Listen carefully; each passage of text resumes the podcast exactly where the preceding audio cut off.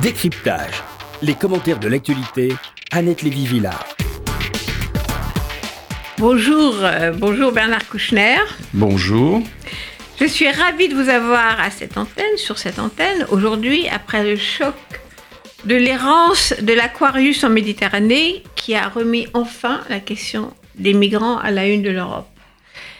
C'est formidable d'avoir aujourd'hui le fondateur ou cofondateur, je ne sais pas comment on dit, de Médecins sans frontières, puis de Médecins du monde, celui qui a inventé le concept d'ingérence, de devoir d'ingérence, l'obligation d'intervenir quand les peuples sont en danger, même si ce n'est pas dans votre pays.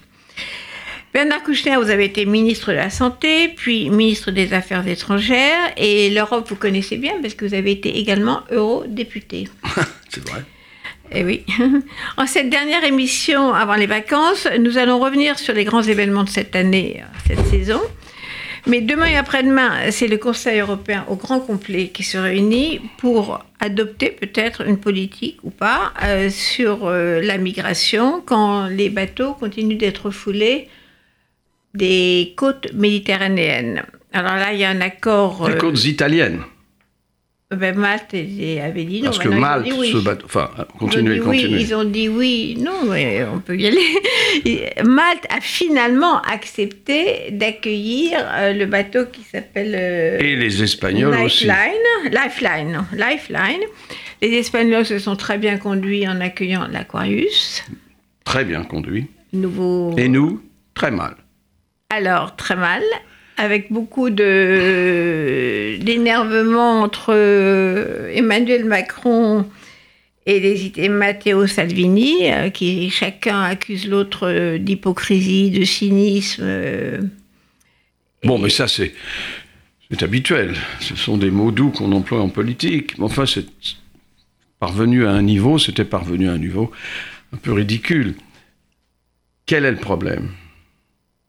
Des gens malheureux qu'ils soient malheureux économiquement ou qu'ils fuient la guerre, les exactions et les tortures, ces deux catégories de malheureux pensent que l'Europe constitue, pourrait constituer un asile pour eux et leurs familles. C'est pas vraiment de leur faute. Notre richesse est enviée. Notre richesse est représentée un peu excessivement, enfin en tout cas, c'est pas, pas aussi simple pour ceux qui vivent cette richesse, mais pour eux c'est simple. Pour leur famille, cela sauverait leurs enfants et l'avenir de leurs enfants.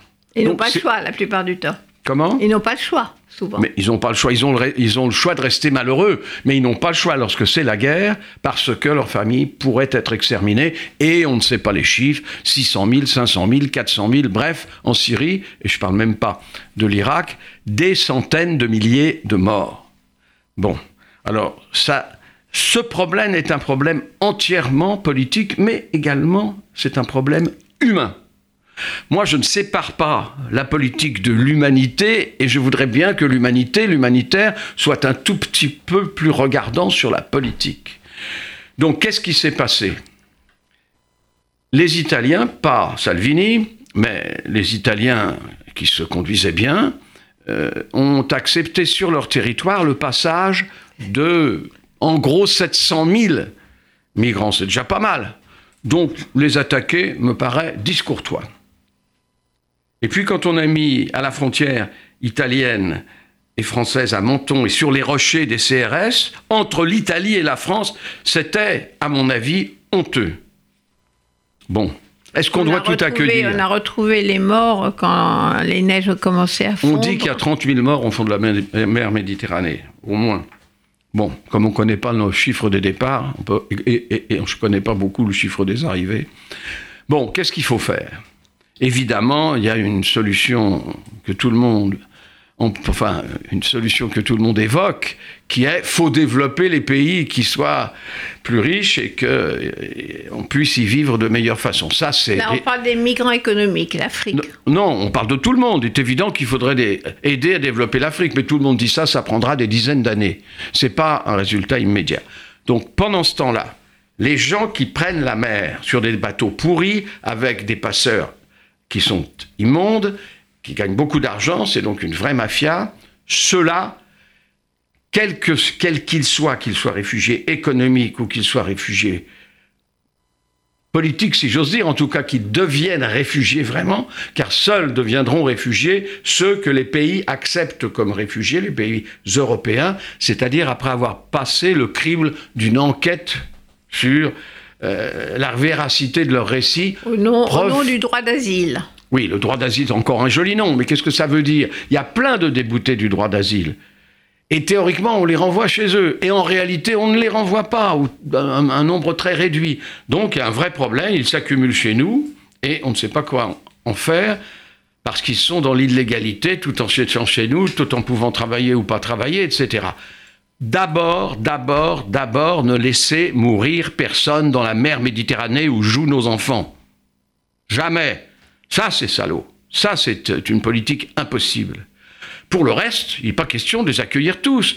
Oui, ceux qui risquent leur vie en revenant chez eux, et en particulier les Syriens jusque-là, évidemment, il faut les accueillir. Nous avons signé une convention, qui est la Convention de Genève de 51, dont nous avons d'ailleurs, je crois, les instruments de ratification chez nous en France, et il faut le faire, c'est une obligation internationale. Pour le reste, désolé, désolé, désolé, j'en pleure, mais c'est comme ça ceux qui cherchent du travail chez nous ne pourront pas et ne seront pas tous accueillis, ça c'est sûr.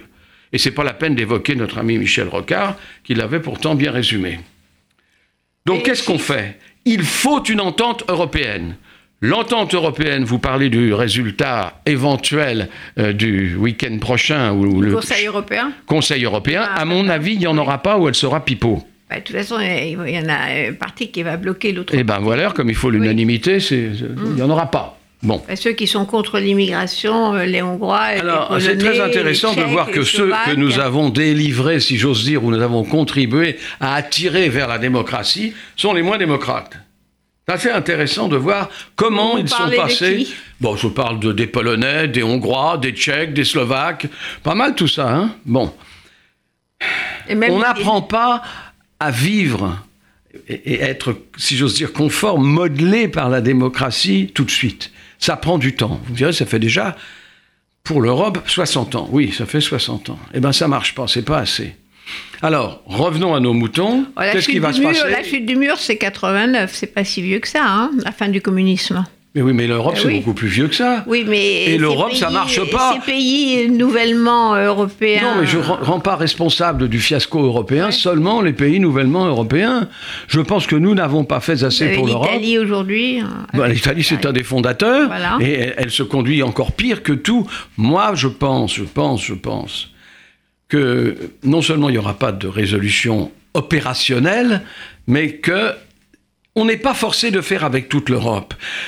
Pourquoi ne pas faire d'abord, et eh, on a loupé l'Italie pour le moment malheureusement, mais il y a quelques mois on pouvait encore le faire, les pays riverains, ceux qui accueillent. Ce qui est contraignant, c'est la Convention de Dublin numéro 3, c'est qu'un seul pays, celui qui est atteint le premier par les migrants, doit répartir tous les autres. C'est pas possible, ils en ont marre les Italiens, ça fait 700 000, ils en ont marre. 700 000, oui, à Lampedusa. Alors, il faudrait que entre l'Espagne, on peut mettre le Portugal, mais ils ne sont pas méditerranéens.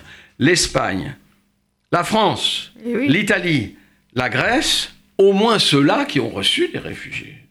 Et les îles, certaines îles, Malte, Chypre, etc., euh, ceux-là devraient signer un accord d'accueil commun et de traitement en commun pour trier le bon grain de livret, pardon pour ces mots euh, que je n'aime pas, mais il faut prendre les réfugiés, ceux qui risquent leur vie, en retournant éventuellement chez eux, et les autres qui devront au moins attendre plus longtemps et qui ne peuvent pas rester chez nous. Et Bernard Couchet, Alors après, il y a des problèmes la, tabous. La distinction, euh, vous êtes d'accord qu'il faut éviter que tout être humain soit noyé, mais après, vous faites quand même la distinction entre les migrants mais bien entendu, mais d'abord, les laissons pas mourir. D'abord, les laissons pas mourir. Il y a une espèce de querelle qui a été cherchée par je ne sais qui. Est-ce qu'ils étaient, ce bateau Lifeline? Moi, je sais, j'ai ramené 132 000 Boat People de mer de Chine, c'était autrement loin et, et ça s'est autrement bien passé, difficile. l'intégration en France. Mais absolument merveilleusement.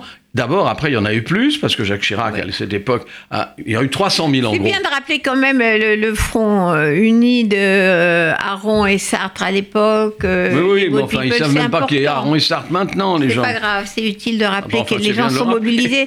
Parce qu'il n'y a pas eu une seule manifestation en Pas France euh, une. pour les migrants. Mais moi, je vous dis que si on avait, au lieu de les refuser, d'abord expliqué, débattu avec les Français, c'est pas à la.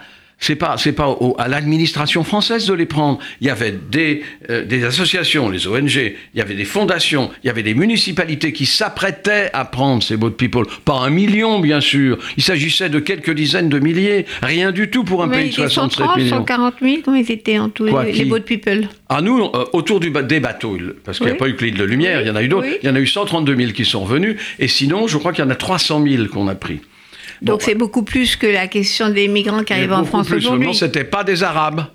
C'était Voilà. pas des musulmans. Et il faut dire ça que notre racisme va loin quand même, parce que ces gens qui fuient à travers la Méditerranée, ils fuient les terroristes qui assassinent, qui sont nos ennemis. Ils sont théoriquement nos alliés d'avance. Et d'ailleurs, parmi ceux qui, sont à- qui ont été acceptés, en particulier en Allemagne, il y a eu, je crois, un individu qui était passé par le clérim. Sur un million. Oui, enfin sur plus d'un million. hein. Un million, c'est l'Allemagne. Mais Oui. oui, mais il y en, Non, a eu en plus, Allemagne. En Oui, Allemagne. En Allemagne, non, mais il y a tous les autres pays. Et Bernard, Bernard Kouchner, vous qui avez. Mais vous êtes d'accord que d'abord un accueil européen autour de la Méditerranée. Donc Après, c'est les pays côtiers qui doivent Oui. arriver à un Bah, vous accord. voulez arrivent comment avec Mais est-ce que ça va se faire, cet accord? J'en sais rien, non Il faut dire le faire. Ça, évidemment, c'est en contradiction avec l'accord européen que l'on a obtenu à Dublin. Mais bien, quand nous sommes en contradiction, il faut que quelques pays avancent pour que l'Europe se fasse petit à petit. Donc, c'est pas l'Union européenne qui accepterait tout de suite de répartir, alors avec des centres, si possible pas fermés. Ben, si on peut pas faire autrement parce qu'ils s'en vont en courant, évidemment. Mais Emmanuel enfin- Macron a parlé de centres fermés, si je crois. oui, il a parlé de ça, mais c'est peut-être qu'on peut essayer d'éviter qu'ils soient fermés. Nous avons plein d'îles en Méditerranée, on peut répartir les choses, faire de, de vraies lignes aériennes et des lignes de bateaux pour répartir les gens, le- parce que c'est horriblement viendrait long. de façon, lé- il viendrait de façon légale à ce moment-là, à partir du Non, centre légal, de- ils ne viendront tri. jamais de façon légale, on ce- leur donnera ce- pas de visa. On leur donnera pas. Si, si un centre de tri, c'est comme pour Mais de toute façon, le droit international et le droit de la mer, ça existe, et même le droit contre la piraterie. Ça veut dire que des gens qui sont en mer, dans les eaux internationales, il, il appartient à tout le monde, et surtout à la France, ce soi-disant pays des droits de l'homme, de les repêcher s'ils risquent leur vie. Si On n'a pas besoin de visa pour ça. On n'a pas besoin de- Kouchner, Vous avez l'exemple de Malte qui est dans l'Union européenne, Oui. Qui n'avait aucune raison de refuser l'Aquarius avec euh, ces quelques Bon, bah, ils l'ont refusé parce qu'ils ont. ils- les, Alors qu'ils acceptent Les Italiens les avaient. Les oui, mais- des évadés fiscaux, ceux qui fuient la fiscalité, là, il n'y a pas de problème à Malte. Par contre, Ne euh, mélangeons pas tout. Malte doit accepter aussi, mais il faut que l'ensemble, il faut reconquérir l'Italie, et il faut s'acharner à aller les voir. Ce sont nos amis, mince. L'Italie, quand même, on connaît, non? Alors justement, euh, Emmanuel Macron, en sortant de, du Vatican, voir, a, oui. A plutôt été dans le sens d'une union avec euh, unité avec l'Italie, en attaquant l'ONG euh, allemande, euh, c'est allemande, je crois, de Lifeline, en disant qu'ils se conduisent de façon irresponsable parce qu'ils n'ont pas respecté la règle. Bah, à cause de, de la- je pense qu'ils ont franchi les eaux qu'ils ne devaient pas franchir. Ah, bah alors vous croyez qu'un bateau, ça peut, un bateau de secours, attendre à la limite des eaux territoriales et des eaux nationales, et puis s'il meurt de l'autre côté, on les sauve pas Mais qu'est-ce que c'est que ces manières Alors, Enfin. donc il a eu un discours plutôt proche, Plutôt dur. dur de, des Italiens qu'il avait attaqués. Mais on a toujours en- été accueillis. Nous êtes- En sommes- critiquant l'ONG allemande plutôt que la Ce sont les mêmes mots employés dès qu'on Oui. repêche des gens en mer qui risquent de se noyer. On appelle ça le pull factor. C'est-à-dire, c'est vous qui les attirez. Comme si c'était les bateaux de, sau- de sauvetage qui Ouais. faisaient la misère dans leur pays. Ouais. Comme si c'était les bateaux de sauvetage qui étaient responsables des bombes que nous lançons, en particulier la France aussi, je vous signale, sur le territoire syrien. Alors, ce qu'a dit, je poursuis ce qu'a dit euh, Emmanuel Macron, c'est que l'irresponsabilité, c'est justement euh, cet appel d'air qui fait le jeu, qui ne respecte pas les règles des gardes-côtes libyens. C'est pas vrai, ils le respectent, les gardes-côtes libyens. Maintenant, on va croire les gardes-côtes libyens, formidable. Non, terrible, les hein. gardes-côtes, les gens. Il y a Qui sont une opération qui était Eulex.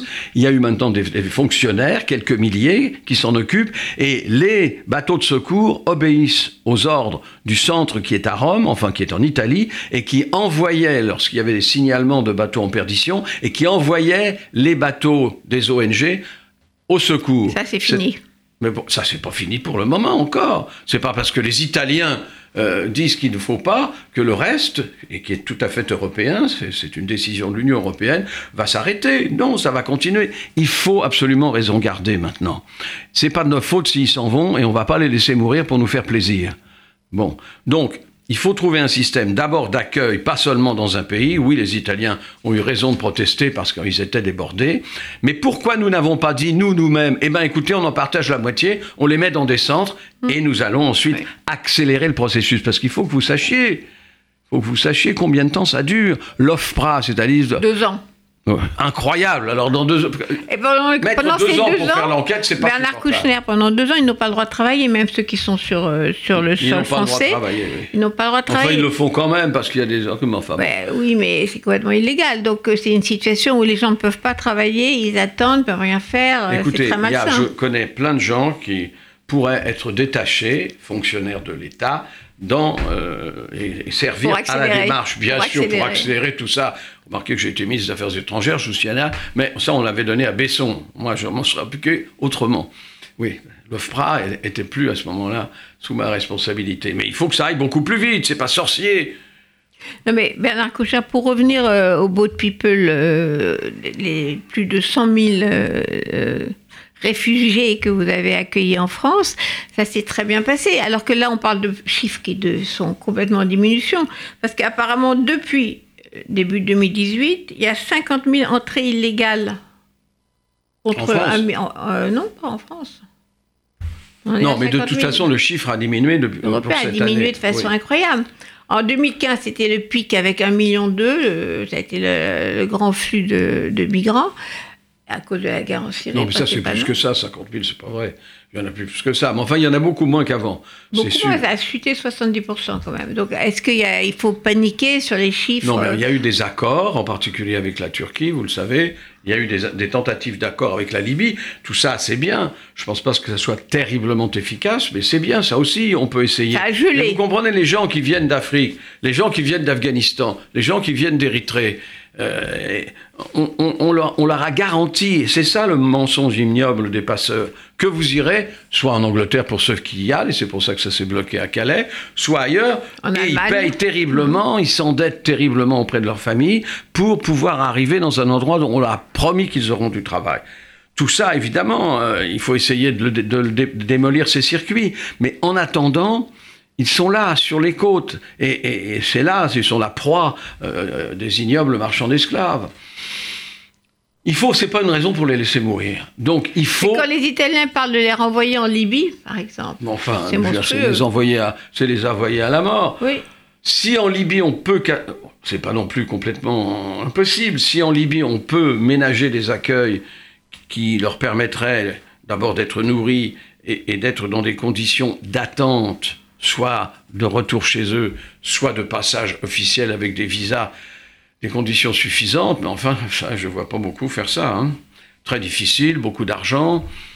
De toute façon, il faudra bien trouver une solution. Cette solution, c'est d'abord au niveau de l'accueil. Il faut se réconcilier avec les Italiens en les mettant dans notre, de notre côté, et nous du leur. hein. Euh, Et ça veut dire que tous les pays. Mais je suis sûr euh, que Tsipras, le, le- le Premier ministre grec, il sera d'accord. Sanchez, euh, il l'a déjà manifesté, oui. l'Espagne, il l'a fait. Nous, on l'a pas dit. Alors disons-le.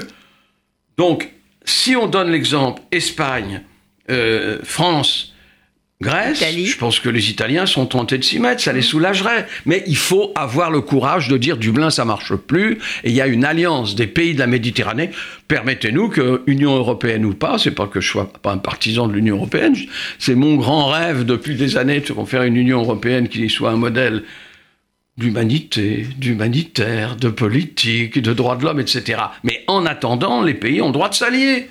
Les pays ne sont pas tributaires de la décision de Bruxelles, qui d'ailleurs l'a demandé. Vous savez, lorsqu'il y a eu une première euh, euh, réunion des pays, euh, des, nations de l'Union européenne, le président de la Commission nous avait attribué à nous, mélangeant le nombre des chômeurs, le revenu par habitant, l'étendue du terrain, etc., nous devions prendre 7000 réfugiés, la France.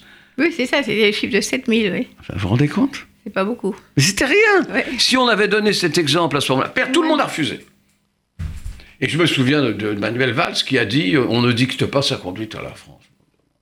Mais justement, les chiffres, quand même, il y a, il y a environ euh, 500 millions d'habitants dans, dans notre Union européenne. Oui, peut-être un peu plus même. peut-être un peu plus, et on a eu, d'après ce que je vois, 0,65% de demandes d'asile sur les 500 millions. Tout ça, c'est des chiffres quand même euh, Dérisoire. dérisoires. Oui. Bah, bah, ça, veut dire qu'il y en aura d'autres. Ça veut dire que ça va augmenter. Mais ça, on n'en parle pas. même. On parle de l'immédiat parce qu'il faut sauver les Oui. vies. D'abord, sauver les corps. Est-ce que vous pouvez rappeler pour euh, les jeunes gens qui n'ont pas connu cette époque, qu'est-ce que c'est le devoir d'ingérence euh, qui a Le été... devoir euh, d'ingérence, n'en parlons pas maintenant, mais c'est- fond- c'est un bon exemple si on veut, mais c'est un, de- un devoir d'ingérence fluide, parce que c'est dans la mer. Euh, C'est de s'occuper, mais au maximum, le devoir d'ingérence, qui est devenu droit d'ingérence car voté par les Nations Unies, se- s'est transformé, encore une fois voté par les Nations Unies, en responsabilité de protéger. Quand on sait qu'un groupe humain va être détruit, euh, c'est mieux d'intervenir avant qu'il soit détruit. C'est aussi simple que ça. Donc on sait bien, et c'est pour ça qu'il fallait saturer de bateaux de secours dans les eaux internationales euh, sur le parcours des gens qui risquaient de mourir.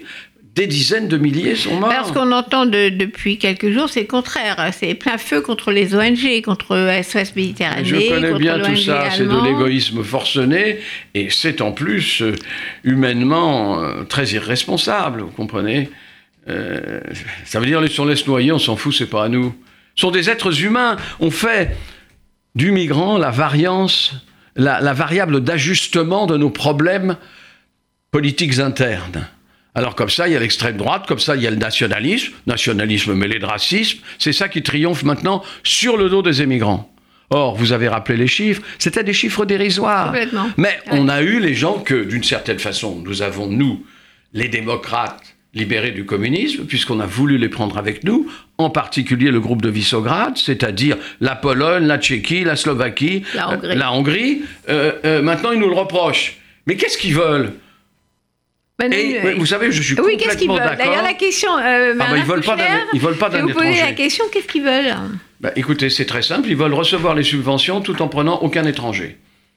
Eh bien, c'est pas possible. Et pas très démocratique, par ailleurs, par C'est- rapport à l'Europe. non, c'est pas démocratique du tout. Normalement, et si sont l'Union mais ce européenne, qui est pire quand certain c'est nombre de- démocratique, Quand vous rêvez de l'Union européenne, vous rêviez d'une grande démocratie, pas, pas de ça. Oui, moi, je rêvais, mais je cessais de rêver. Euh, Je Mais vous suis avez assez pessimiste quand sur l'Union européenne. Mais Orban, il a été élu, c'est pire que tout. Et les Italiens, M. Salvini et, et, et 5 coalition, étoiles, oui. ils ont été élus. Oui.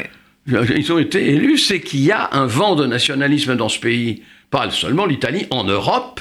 Et regarde les autres. Et l'Autrichien, le numéro 2, Autrichien, est Le à- nouvel axe Autriche, Mais enfin, Italie. euh, Ce nationalisme-là conduit Oui. au fascisme, s'il ne l'est pas déjà pour certains d'entre eux, en particulier un certain nombre de gens qui sont déjà députés du Bundestag en Allemagne.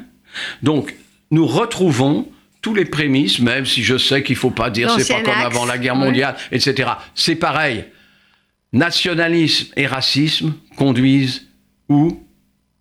Au conflit. Je ne dis pas que ce serait un conflit international ou intereuropéen, je ne sais pas. Mais des conflits, il y en aura.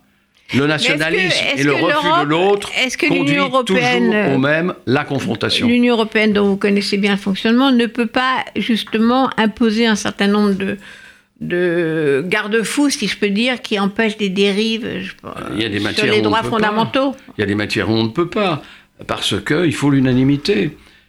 Dans le, le réunion européenne qui va suivre, c'est-à-dire euh, samedi et dimanche, là, enfin, Le bon, Conseil européen, oui. Conseil européen, on dit conseil, Demain après-demain, ça s'appelle comme ça. c'est un conseil bien mal avisé. Voilà, grande, euh, ils sont tous là. Mais alors, il faut l'un- l'unanimité, sinon c'est pas possible. Il faut l'unanimité pour toute Pas, tout, pas pour tout, Ouais. mais pour les sujets éminemment politiques comme Ouais. celui-là, oui, il faut l'unanimité. Pour imposer des quotas à des gens qui n'en veulent pas, je crois qu'il n'y a pas de moyens européens. Il n'y en a pas. Emmanuel Macron a dit euh, il n'y a Mais pour s'unir à quatre pays sur la. Méditerranée et Ouais. donner l'exemple, parce qu'il faut donner des exemples humains. Ça, faire on ça, peut. oui. Je crois qu'on peut. Bien sûr, je crois qu'on peut. Ça n'a pas l'air de partir dans ce sens-là, mais ça peut, ça peut, Si vous voulez- si vous ça peut se dire- faire. Non, mais nous sommes en régression démocratique absolue. Nous n'avons pas prévu ce qui allait se passer, ni avec la globalisation proprement économique et démocratique, ni avec la globalisation écologique. Il y aura de plus en plus de réfugiés. Il y aura des dizaines de milliers, voire des centaines de milliers de réfugiés. Il faudra bien qu'on s'en occupe de meilleure façon. Or, il se trouve que l'Europe, avec ses 500 millions et plus d'habitants, ce sont les plus riches du monde. Alors il y a déjà Trump qui nous fait la guerre, pour d'autres raisons, on va pas en parler tout de suite, mais eh, il faudra bien prendre en compte, vous savez, quand vous voyez que il y a- on bloque les raffineries en France parce que l'huile de palme importée d'Asie est moins chère, ça prouve qu'on n'a pas compris la globalisation depuis des années. Depuis des années, on savait que c'était comme ça. Les écolos le disaient et ils avaient raison. Il fallait travailler avec les gens d'Asie et les gens d'ailleurs pour amortir ces fardeaux-là et ces différences financières, ces différences des prix et ces différences qui amèneraient à plus de mesures sociales dans les pays qui n'en avaient moins et puis à nous mais on une pas fait. compréhension. On l'a pas fait, donc il y aura pire. Ouais. Et Bernard Couchet, vous ne pensez pas que justement c'est la, la trouille de, de- quand on parle de, de migration justement de, de ce flux qui ne peut que s'accroître, tout le monde le dit, ça ne peut que s'accroître, même si les chiffres vont dans l'autre sens aujourd'hui, mais on voit la migration économique comme étant une espèce de, de tsunami euh, qui va atterrir sur les côtes euh, européennes. Mais quelle est la question Mais la question, c'est est-ce que, est que les gens n'ont pas simplement peur et ferment la Bien porte sûr tout qu'ils ont peur et qu'est-ce qu'on fait? Le problème, c'est que bien sûr qu'ils ont peur, bien sûr qu'ils sont nationalistes, et chez nous aussi. Bien sûr qu'il y a des gens qui attisent les peurs, bien sûr qu'il y a des gens qui en bénéficient, bien sûr qu'il y a des gens qui veulent prendre le pouvoir. Tout ça, on connaît bien. Ça a été l'avant-guerre absolue. C'était comme ça. C'est-à-dire que ce, nationalisme a conduit à la grande Seconde Guerre mondiale. Ça ne sera mot, pas hein, comme voilà. ça, mais il y aura des conflits. Et pour le moment, les mêmes recettes sont employées, les mêmes peurs, on touille les peurs, et on dit ils viennent nous piquer notre travail, et ils viennent aussi nous piquer nos femmes, et puis, et puis, et puis, on a une religion qui est plus douce que la leur, et tout ça. Tout ça, c'est vrai. Si on veut, enfin, je dis pas qu'ils viennent nous piquer nos femmes, quand même les femmes ont la parole, vous le savez très bien. J'ai lu votre livre, madame. Et, deuxièmement, euh, c'est pas un danger immédiat. Regardez, en Corse, pourquoi, grand Dieu, pourquoi on n'a pas accepté la proposition corse que M. Simeoni faisait avec sagesse Le bateau passait devant. Et oui, ils voyaient la Corse. Ben, ils ont passé par les bouches de Bonifacio Oui. que je connais par Oui. cœur. Et fallait les accepter. D'abord, c'était bien que les Corses fassent cette proposition. C'était bien qu'on aille les visiter en Corse, ces gens de l'Aquarius. Et c'était formidable vis-à-vis de l'Espagne. On l'aurait déjà fait avec les Espagnols. On aurait partagé ces 200, ces 630 personnes. Oui. Ça faisait 300 personnes chacun. C'est rien du tout. Alors d'accord, il y en aurait eu pourquoi on d'autres. l'a pas fait, à votre avis, Erreur politique, grosse bourde, du gouvernement bien sûr. Mais là, il a pas. le mot, le mot clé qui était employé euh, par ce gouvernement au début de la crise de l'Aquarius, c'est ne soyons pas émotionnels. Mais si on n'est pas émotionnel, on est quoi en politique? On sert à quoi? À prendre le pouvoir ne pas être émotionnel, c'est-à-dire ne pas, comme vous dites, laisser les gens se noyer. Oui, il y a des euh, gens qui vous disent ça comme ça. Dès que vous dites quelque chose qui les embête, ils disent calmez-vous, calmez-vous. Mais je suis calme, mon pote, c'est toi qui as tort. Qu'est-ce que ça veut dire ça? Calmez-vous, soyez pas émotionnel. Mais si on n'est pas émotionnel, on fait pas de politique. Ouais, c'est ce qu'ils disent, faut, faut Mais qui pas être il? Qui c'est il? Ah, bah, Il y avait. euh, Ah, il y a des, oui. euh, Co- euh, Colomb a dit ça. Enfin, le Colomb. ministre de l'Intérieur. Colomb. Le ministre Écoutez, de j'aime bien Gérard Le Collomb. porte-parole du En gouvernement. général, je partageais ses opinions politiques. Dans le temps. Mais quand j'ai entendu dire et que finalement, il fallait condamner les gens qui aidaient au passage dans la vallée de la Roya, alors à moi, il faut, je demande être, à être mis en prison. J'ai amené des milliers de réfugiés dans mon pays, la France. Qu'est-ce que ça veut dire? On n'a pas le droit d'aider les gens qui, qui meurent? On n'a pas le droit de les sauver? On n'a pas le droit de, notre de ami, leur tendre euh, la notre main? ami Comad Annie Cohn-Bendit a dit ce matin à propos de ça que c'était euh, du fascisme, la déclaration de Colomb. Oui, Colomb n'est pas fasciste, ça je défends ça. Mais enfin, il a raison, c'est sur le chemin. C'est ça qui mène vers l'affrontement. Non, non, Gérard Collomb n'est pas fasciste. Mais Non, il est ministre de l'Intérieur. vocabulaire, C'était le vocabulaire. Oui, c'était pas- vocabulaire, Il n'a pas dit qu'il était fasciste, il n'a pas du tout dit ça. Mais il a dit simplement que c'est des mots qu'on ne peut pas employer. On ne peut pas employer, mais il l'a employé. Voilà. Mais vous comprenez, ministre de l'Intérieur, c'est un truc difficile. Hein, un sale boulot. parce qu'on vous met dans un, dans un, dans un, dans un poste et à- à- à- de- obligé de prendre des décisions, des décisions qui, théoriquement, protègent. Et comme on n'a pas pris en amont le temps nécessaire pour expliquer et mettre de son côté une partie de la société civile, on bloque la société civile. C'est pas possible, ça ne durera pas. Moi, je suis cette espèce de, délit euh, de fraternité. Je ne peux pas soutenir ça. Je ne peux, pas supporter même ça. Ça n'avait même pas été annulé après la guerre, ce- cette fameuse loi. Elle aurait pu, elle n'a pas été. Alors, euh, on, va, on va parler de Donald Trump parce que euh, on laisse les gens se noyer, mais par contre, euh, on est très offusqué par les déclarations euh, de Donald Trump sur l'immigration, son projet de mur, le fait qu'il sépare les enfants euh, des parents et des choses comme ça. Alors là, il y a un vrai tollé, mais finalement, Ben, ben, attendez, puisque nous, on risque rien. voilà. Donc, on, on critique. On critique justement. Je veux dire, euh, parler de Trump après ça, vous voyez, c'est difficile, parce que il a été élu, malheureusement. Et malheureusement, oh là, tristement même. Il a été élu, et totalement. semble-t-il que si l'occasion se présentait, on voterait encore pour lui. Oh, Ça, ça dépend du candidat en face. Et on peut pas Il n'y a pas de candidat en face pour le Pour moment. l'instant, il n'y en a pas, non. Bon, Mais il y a des vrais Trump, mouvements, il y a quand même des Séparer vrais les mouvements. enfants des Bernard parents, Kouchner, il y a quand même des vrais mouvements. Il y a eu des grandes manifestations après l'élection de Trump. Il y a quand même de, de vrais mouvements démocratiques, y compris maintenant contre les armes à feu aux États-Unis. Il a une opposition qui n'est pas dans les Non, mais partis je compare pas du tout, mais- là. Je compare pas du tout, bien entendu, qu'il y a encore tout ça. Mais enfin, Trump, en dehors du fait de séparer les enfants des parents sur la rampe d'Auschwitz, euh, je voyais personne le faire jusque-là. Hein Donc Daniel a eu raison de dire ça. Euh, c'est quand même très, très... Enfin, il a aussitôt changé son d'avis. Sous l'influence des femmes. Oui, sous l'influence des femmes. Les first Mais moi, je crois que... Les first ladies. Madame, je vous... Je, je, je- je Non, vous surprendrai pas en disant que la femme est, la- est le seul avenir de l'homme. Là, en l'occurrence, Les dans, femmes. dans, dans, dans le, le tollé contre la séparation des enfants euh, des parents à la frontière, euh, c'est comme les First Ladies qui ont pris leur plume pour protester, et Mélania qui était restée, Mélania Trump Oui, qui était restée silencieuse Oui, jusqu'à présent. bravo, bravo. C'est très Ouais, étonnant quand même. voilà, non seulement elle était belle, mais elle pensait. elle, elle parle- et sentait, elle parlait. Et elle parlait. Formidable. Bon, bah, écoutez, c'est pas pareil.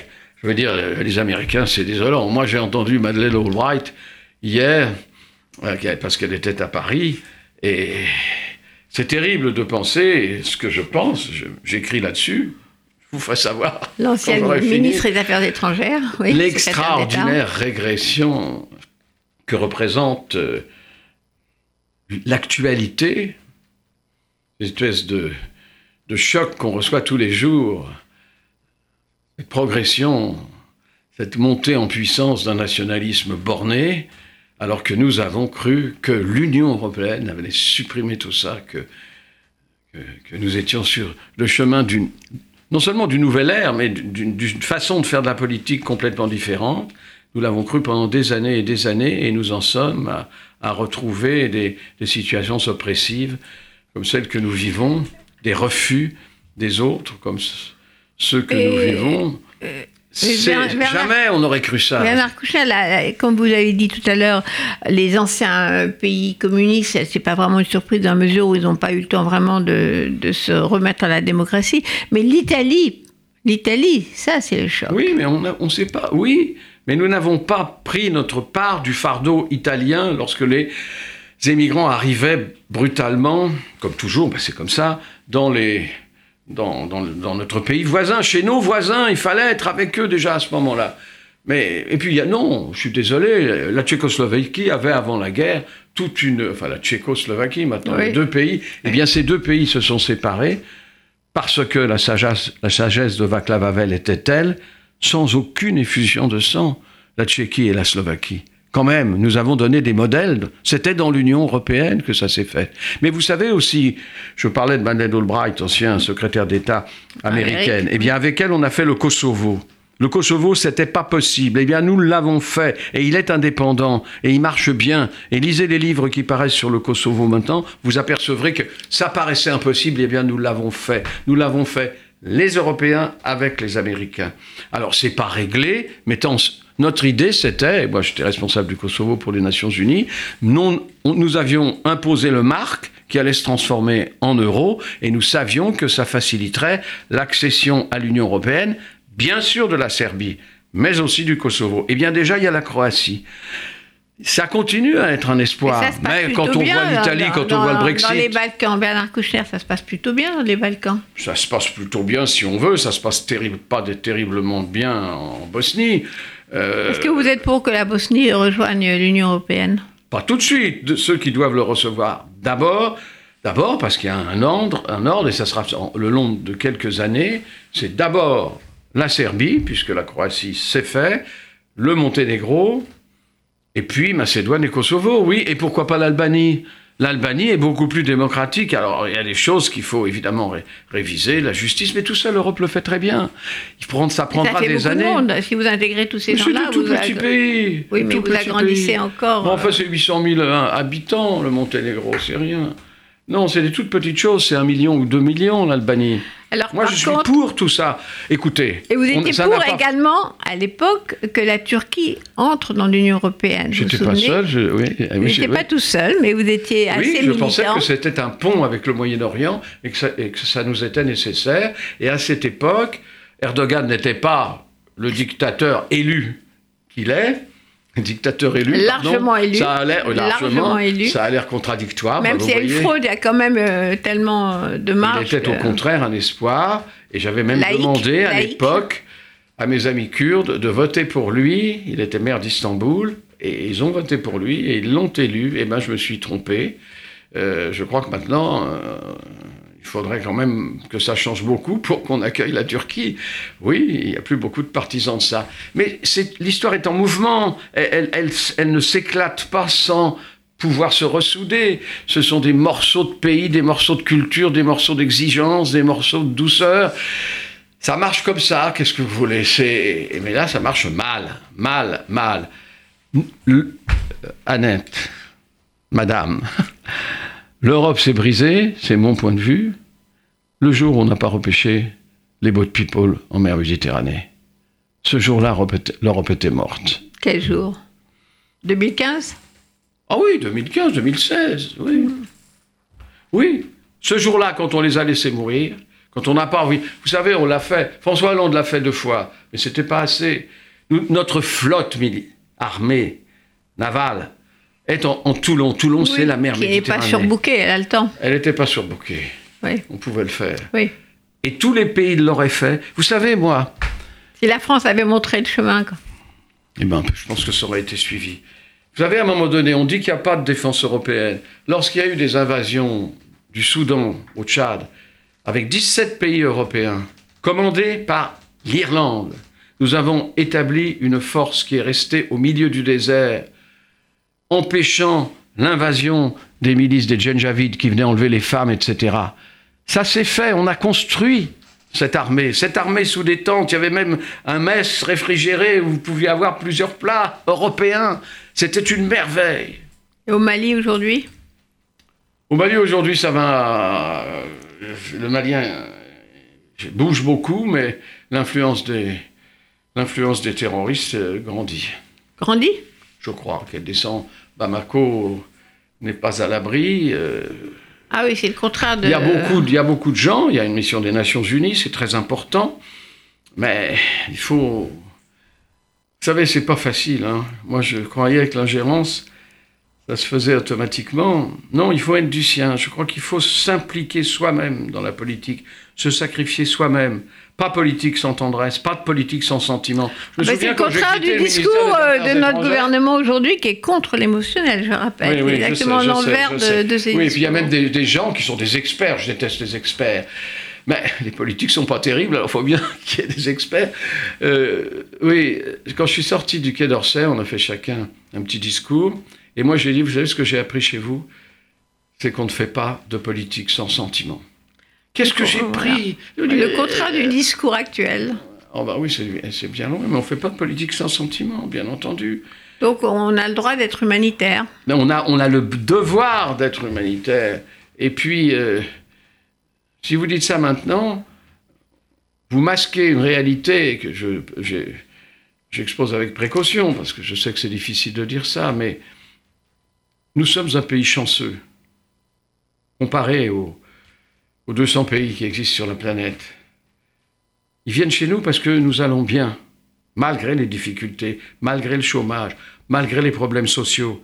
Nous sommes bien loin des problèmes sociaux des autres. Nous sommes bien loin des problèmes de misère des autres.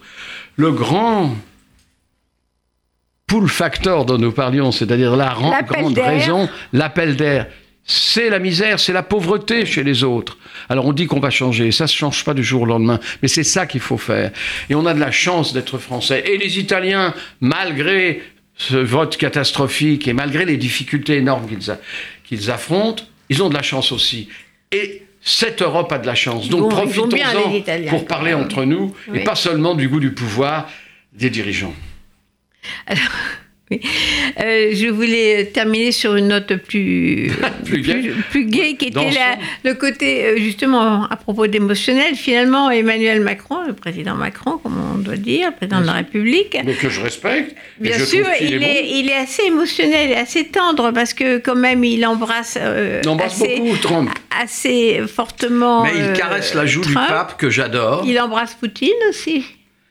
Oui, ça c'est peut-être pas forcément, je veux dire.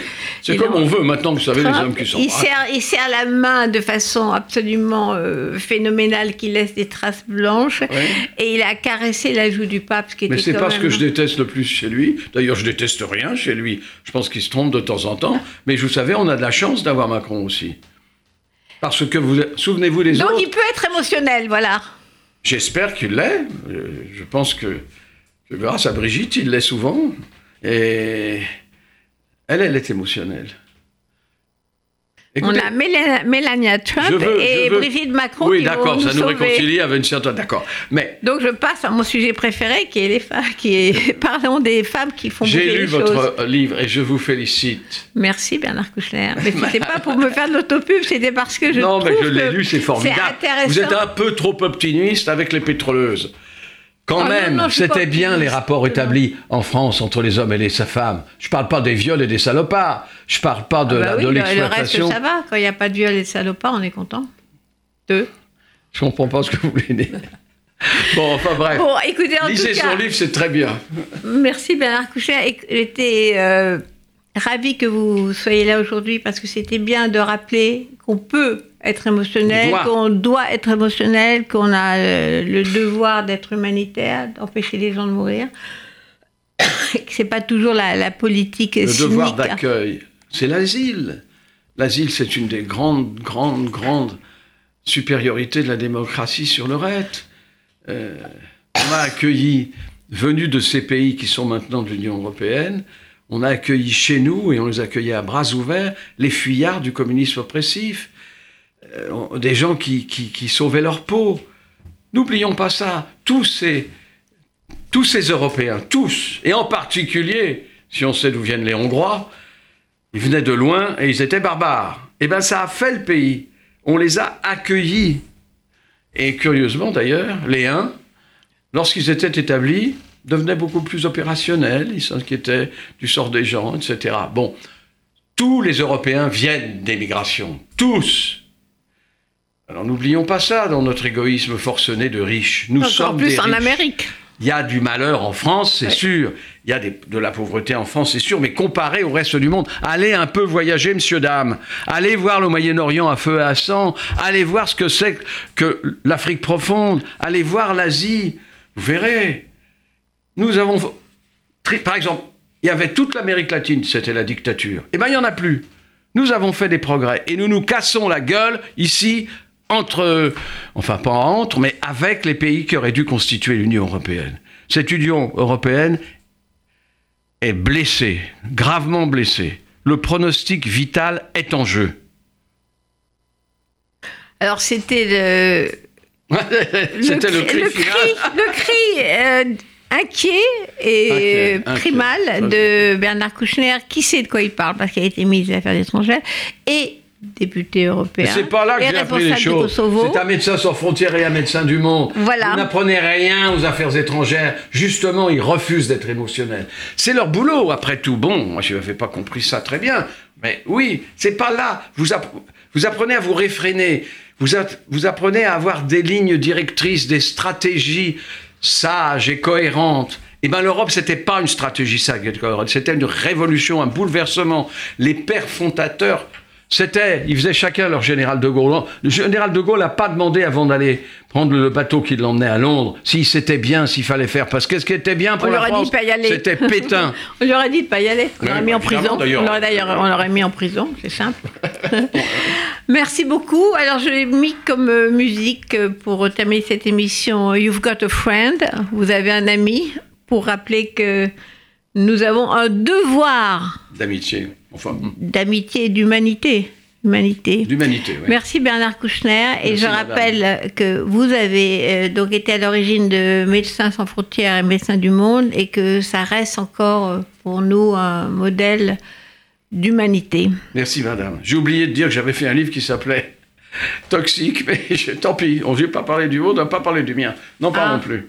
Toxique. Et c'est quoi le livre? Le livre, c'est faire comment certains médecins ont fait preuve d'humanité et ont tendu la main aux toxicomanes, comment la réduction des, risques s'est opérée, qui a pu sauver des milliers de vies, et comment, à propos du cannabis, il faut quand même ne pas être le dernier pays à comprendre maintenant que ça s'additionne, ça s'additionne, les bévues, et qu'il faut légaliser le cannabis, comme le tabac, tabac et alcool faisant 130 000 morts chez nous, mais nos morts à nous, avec nos toxiques à nous, ouais, nos légal, vignes françaises et nos tabacs, légal.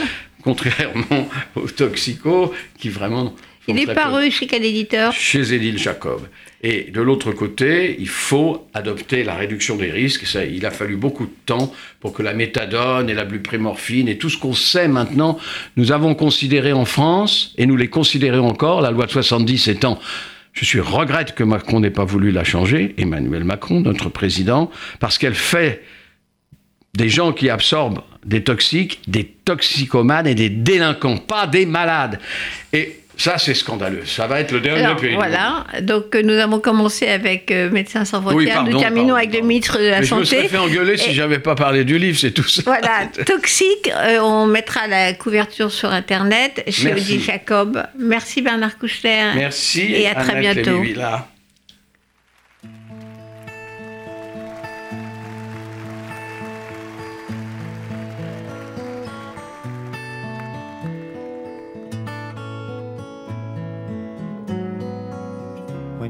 Down in trouble.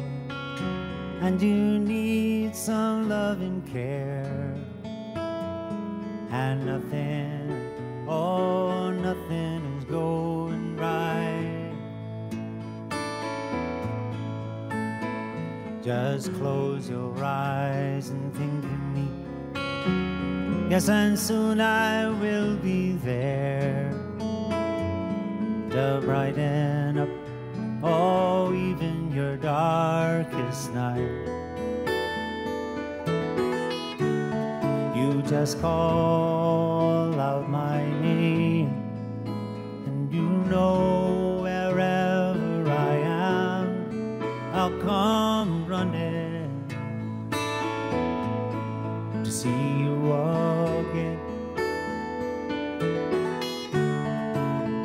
It's winter, spring, summer, or fall. Now all you gotta do is call on me, and I will be there. Yeah, yes, I'll be there. You've got a friend.